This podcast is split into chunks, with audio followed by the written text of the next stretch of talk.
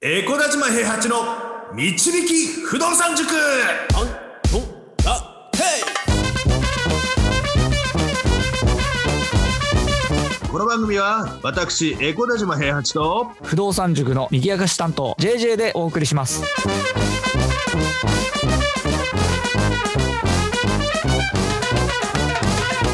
はいおはようございますおはようございますいや JJ 君、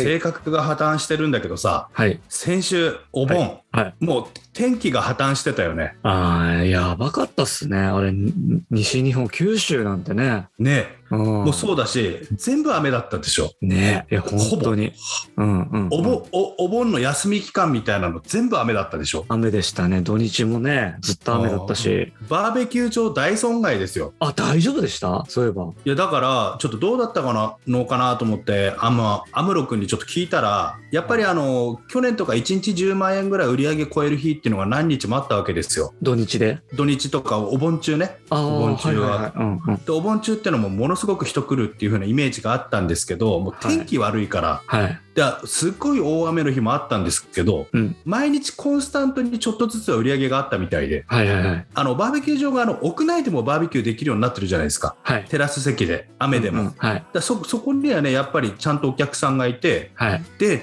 すごい雨だった日になんかちょっとそこのお客さんにしては売り上げが多いなっていう日があってこれどういうことって言ったら、うんい、やこの雨の中外でバーベキューしてる人たちいたんですよとか言って ええ。そんなことあんのみ たいな嘘で火しょ消みえたちいゃなうじゃないですか。いや本当に本当にいやーあれだなと思ってみんなその娯楽に飢えてんだなって思いながら。ょちょっと話を聞いてたんですけど、あの、うん天気が悪い時って僕うん変数がするんですよ。なんか、うんうん。あの気圧のあれで。そうそう、気圧のあれで。で、交通事故に遭ってからそれがひどくて、うんなんかもうお盆中毎日頭痛くて、わあ、最悪。そうそう。で、あのー、外にも出れずに、ちょっとずっと家にいて、水だけ飲んで、みたいなことやってたら、うん。ついに、きゅあのー、91キロまで体重が下がりまして、おダイエットになって来るぞ。102キロ、100芝居始まる前102キロあったのに、はいもう今91ですよ。めちゃくちゃ減りましたねびっくりして。うんでもこれ以上太りたくないと思ってすっごい食事に気を使って今生きてるわけなんですけどおおあれでもちょっと待てよと思ってうんあのーあ嵐の前の静けさっていうかなんかなんだろうと思ってこれこんなに俺頭痛くて体重痩せたのなんだろうって思ったらはいまだあのなんていうの表だった動きは見せてないんですけどはいちいつくんが先月末に帰ってきたんだよね。これもしかしてその副反応じゃないけど帰ってきたっていう報告を聞いたわけですよワクチンみたいな感じでね帰ってきましたって報告があってはいでまだ 2, 2回目のコンタクトがないのよはい多分帰ってきて今忙しい時期だと思うの隔離されて会社に戻って、で、うんあのタイでやってた仕事の引き継ぎとかその日本に戻ってからの仕事をやって、はいそろそろ落ち着き始めたらやつが動き出すんですよ多分あああ物件欲しい欲しい何でも買いますのちんいつくんがあああ動き始めるんじゃないかなと思ってうんはいでそれが来るなんだろう体が拒否反応副反応があってこんなに頭痛かったりとかあ体重が痩せたんじゃないかなと思ってああこれあれですあのミスターちんいつウイルスです多分そうひどいな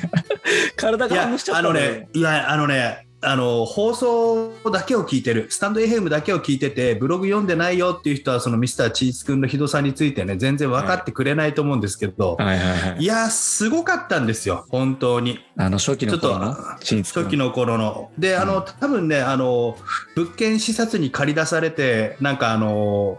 なんていうの、コーヒーだけ、あの、払わされて帰ってきたとか、そんな話は多分前半の方でね、スタンドはい FM の最初の頃の方の話でしたと思うんですけど、はいしてましたねいやうんあの、彼が買ってる不動産の話をすると、物件がものすごかったんですよ。はい本当に。初期の頃に、あの、高校を使って僕ら買ってたじゃないですか。はいで千葉の高校っていうのが、あのー築年数不問で15年組めたんですよね、基本的に。はいはいはいはいそうでしたねであの15%の物件買うと10あの15年で組んだ時に返済比率半分ぐらいであの半分切ったりとかしてなんとかなるからちょうどいい感じで買えるよっていうこと金利も安かったしねはいであの15年県で組んであの15%の物件探しましょうみたいなのがなんか指針があってみんな買ってた時期があったんですけど、はいはいはい。ちちにつくんが11%か12%の物件ですごくあのせあのなんていうの作りがいい建物持ってきてうん。これ買いたいんですって言ってちょっと利回り低いからなって条件が良かったら借りてもいいんじゃないって言ったら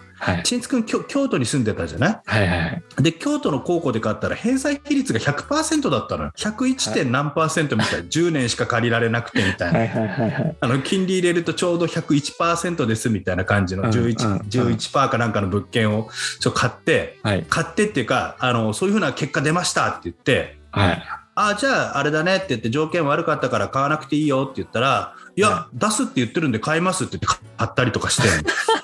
いやいやいやいや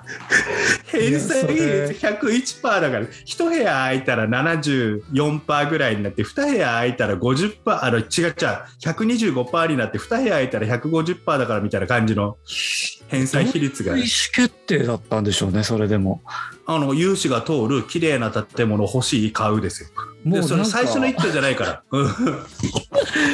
いや、皇族生だからこそできる感じなとの。あ。まあちょっとね、まあ、それまでに買ってたのでもうなんていうの最初に現金で何個か交わしてるからああ。あのトータルで見たらやっぱり返済率そのキャッシュフローは。で賄えるみたいなイメージだったんですそかうね。そう10年で10年でタダで物件買えるなんて美味しいじゃないですかみたいな感覚なんだよだからなあるほのどね。区分マンションの営業マンが言ってくるやつうんにうんうんうん騙されちゃうかん騙されちゃうわけでもないんだけど、はい。あの区分マンションの営業マンが言ってる感覚で買っちゃってるんだようんうんうん。その物件でただねあの転んでもタダでは起きない血につくんですからはい。その物件を担保に入れて、ちょっとでかいアパート買ったりとかしてるんで、ああ、なるほど。トラトラストさんでね。うんで結局あの、普通さ、共同担保に取られるじゃない、建物って、はいはい高校で組んだ時に、はいで、京都の高校で買った時は、共同担保は取られなかったんだよね、そこは。あー 10, 10年だったんだけど、担保は取りませんみたいな、多分事業借り入れみたいな。うんそれも把握した上で買ってたんですか、うねんうん、あのけ結果オーライ結果オーラ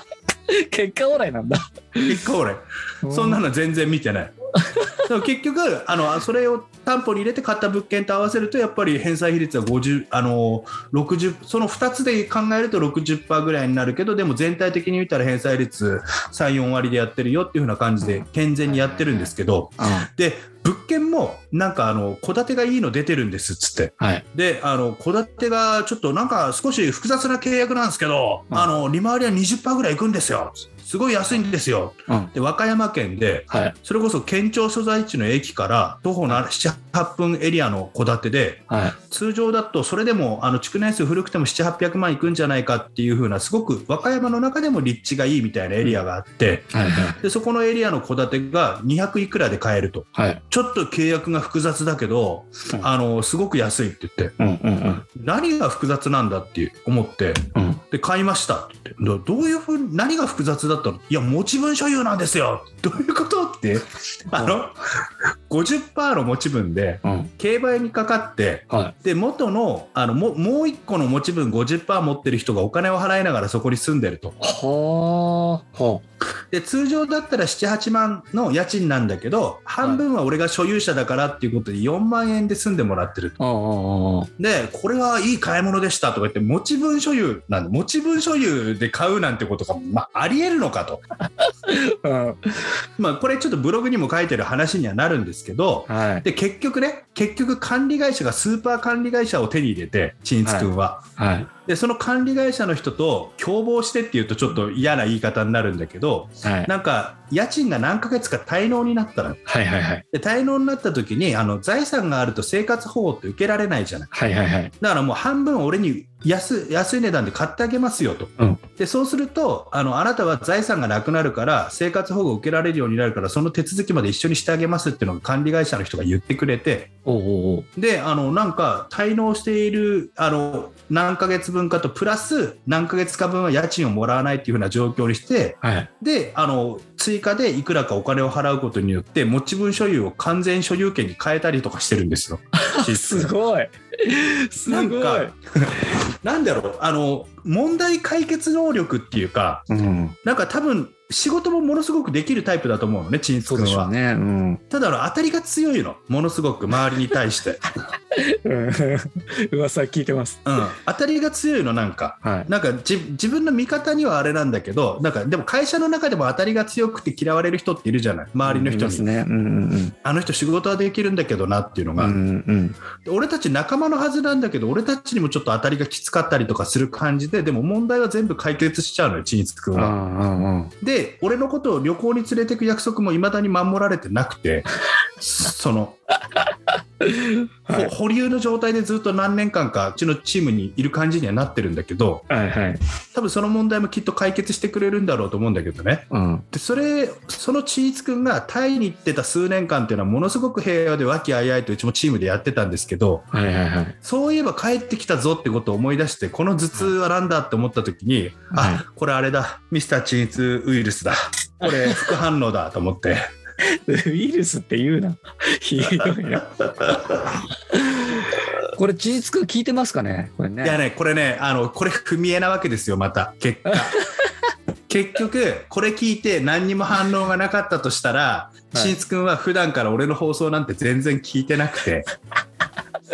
でなんかあの「いやいつもいい放送ですね」とか言ってるけど、はいあの実は聞いてなくてたまにあのだから今回題名に入れないでちんつくんって入れたら気づいちゃうかもしれないかわかりました。 ら、うん入れないようにしごめましょんう。これもう本当にい一両日中にちいつくんからコメント入るかですよ本当にこれを聞いてそうですね。もしコメントが入らなかったとしたら僕の偏頭痛はこれちいつくんのせいですよこれあきっあ。これもしね、でも聞いてくれたらね、うん本当にと、うん、 JJ 個人としてはもう嵐を起こしてほしいなっていう、どういうこと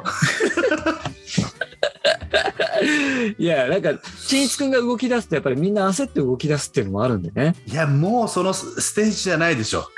もうそのステージいじゃなやいいやいや、ちょっとやっぱ彼の影響力っていうのはありますから、ちょっとそこに期待してるんですよ。もう刺激受けるのは安室くんぐらいですよもうあとよ ヨネボンせヨネボン先生かな同級生のねそうか、みんなちょっいやでとも落ち着いちゃってますもんね、今ね。そうそうそうそう、うんうん僕らねもうね基本的にはねそんなに上目指してないですからねうんあの物件欲しい欲しい家賃増やしたい増やしたいじゃないですから、うんあの最近ねあの今くんがね頑張っていろいろ買い付け入れたりとか、うんなんかいい物件探したりとかしてやってますけどで今くんもそろそろサラリーマン引退に向けて加速ギア入れなきゃいけないかなっていう時期にはなってきてるんで、ううんんうん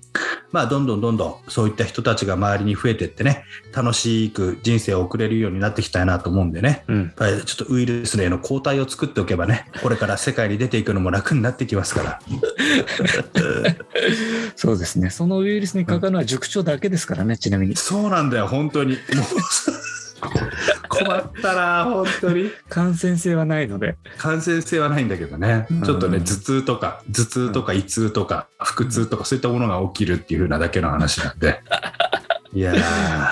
まあまあそんな感じでねちょっとね、いあのちいつくんが戻ってきたんでそろそろうちもものすごくいろいろと忙しくなりますよっていう風な話でちょっと今日は終わらせていただければなと思いますそうですはい、はい、じゃあ、ちんいちくん、嵐を起こしてください。よろしくお願いいたはします。い、よろしくお願いします